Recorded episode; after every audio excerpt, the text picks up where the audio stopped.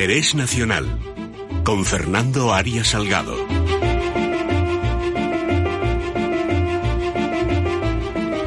Don Fernando Arias Salgado, ¿qué tal está usted? Don Luis, muy bien. Bueno. En un momento muy importante también, como describen ustedes, de libertad y responsabilidad. Estamos en un momento sobre todo de cambio, don Fernando. Están en estos momentos, pues no sé, cuarteándose las estructuras de las relaciones internacionales y tratando de recomponerse, pero no se sabe muy bien qué demonios es lo que se va a recomponer entre Rusia, China, Estados Unidos, la Unión Europea.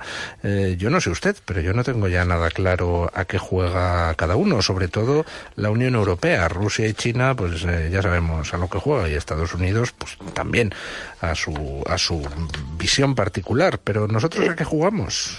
En efecto, don Luis, por eso, en, como ve usted en este programa, que seguimos insistiendo en la definición del interés nacional, que está naturalmente en ahora en luchar contra la pandemia de una manera eficaz, en garantizar la sanidad y la soberanía sanitaria de las naciones, pongamos por caso las Naciones Unidas, 193 naciones. Es decir, la globalización tiene que hacerse con las estructuras que existen, pero que funcionen con la efectividad que debían haber tenido y no tienen para evitar esos fallos gigantescos que afectan ya, como usted señala muy bien, a toda la humanidad. Entonces, ¿qué pasa con la política internacional? Que no responde a estas prioridades de una manera eficaz. La Unión Europea, hablábamos el otro día, tiene varios ejes de actuación unida que tiene que incluir el interés nacional, que es la sanidad pública y la sanidad en general, la pública y la privada, de los países del mundo. Y entonces hay que buscar criterios de actuación que sean eficaces. Mire usted, es decir, la política exterior de la Unión Europea que es nuestro eje fundamental de presencia en el mundo hoy, y eso hay que asumirlo como un dato, no empezar a discutirlo porque la globalización tecnológica es un, es un dato irrenunciable, y sobre todo buscar qué criterios. Se habla mucho de la unanimidad, del consenso, de todos juntos actuamos, pero a través de qué mecanismos, don Luis, porque claro, no es lo mismo que en China exista ahora una ley para reprimir las libertades en Hong Kong y al mismo tiempo China esté jugando un papel esencial en las reuniones con la Unión Europea sobre los déficits comerciales de ambas partes. Hay que incluir todos estos temas. Entonces, lo primero fundamental es definir bien el interés nacional, que es el interés general de todos los ciudadanos, es el interés público también, como se dice en política interior.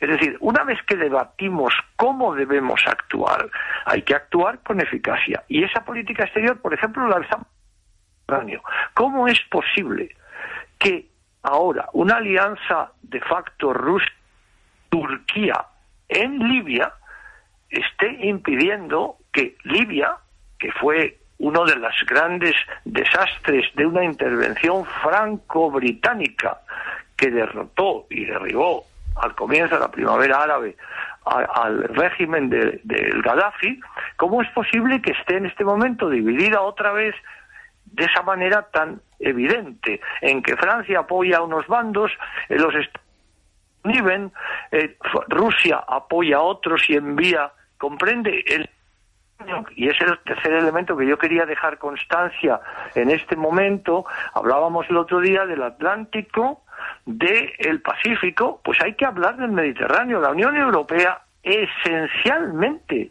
esencialmente es o puede ser el poder dominante del Mediterráneo, don Luis.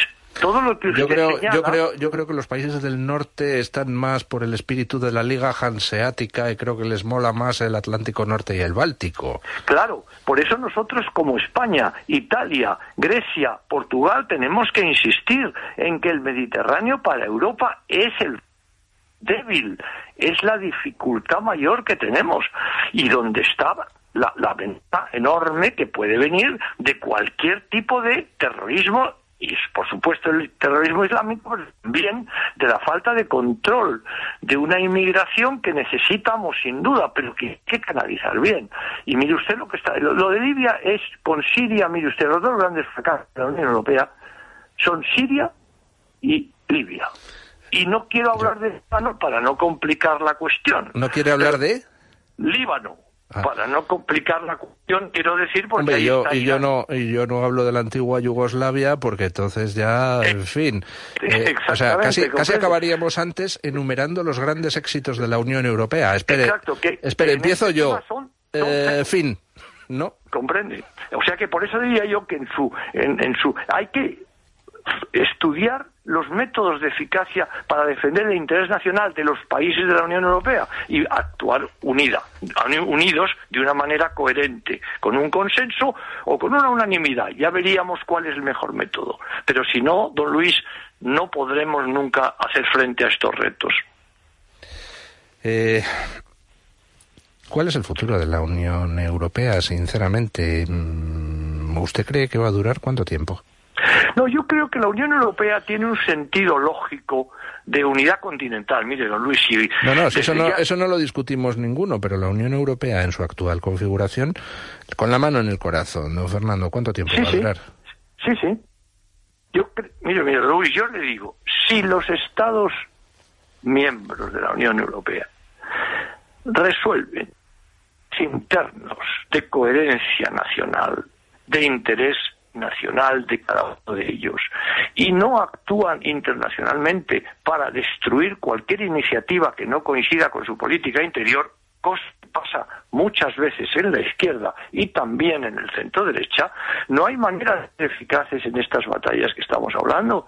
Fíjese usted la defensa, cómo está la defensa en este momento. Mire usted, hoy hay elecciones en Polonia elecciones presidenciales. No tenemos un sistema electoral a dos vueltas, que es el que tiene una mayoría posible de países para unificar gobiernos. Nosotros tenemos ahora, he visto que se crea un nuevo partido nacionalista en Cataluña, que pide la autodeterminación también, pero ¿cómo puede actuar España coherentemente en una política exterior si tiene internamente dividido el Estado de una manera absolutamente inconstitucional. Pero convendrá usted conmigo convendrá usted conmigo en que la habitación donde se reúnan los representantes de los distintos partidos separatistas de Cataluña va a aparecer el camarote de los hermanos Marx, ¿no? exactamente, don Luis. ¿Comprende usted que eso es imposible proyectar una política exterior desde ese gobierno español? Es imposible, porque hay un gobierno español que no se sabe exactamente qué competencias internacionales representa cuando se sienta a negociar. ¿Lo va a aceptar la Generalidad de Cataluña? ¿Lo va a aceptar el País Vasco? ¿Va a aceptar esto eh, Galicia? Pues claro, esto usted comprenderá que debilita enormemente la definición o la posición de un gobierno español. Claro, el gobierno español tiene que asumir que representa a toda la nación española. Se habla mucho de ciudadanía pero también hay que hablar del pueblo español y de las y de la de los españoles comprende porque si no no hay unidad de acción posible y los los temas que sobre los que se actúa son muy muy ¿Eh? Fíjese usted si es el dinero, la financiación, la deuda, la responsabilidad. Bueno, don Fernando, hasta aquí hemos llegado, que ya viene ahí doña Elia Rodríguez empujando para su programa. Muchísimas gracias por habernos acompañado. Muy un abrazo. Luis. Muchas gracias, don Luis. Un abrazo.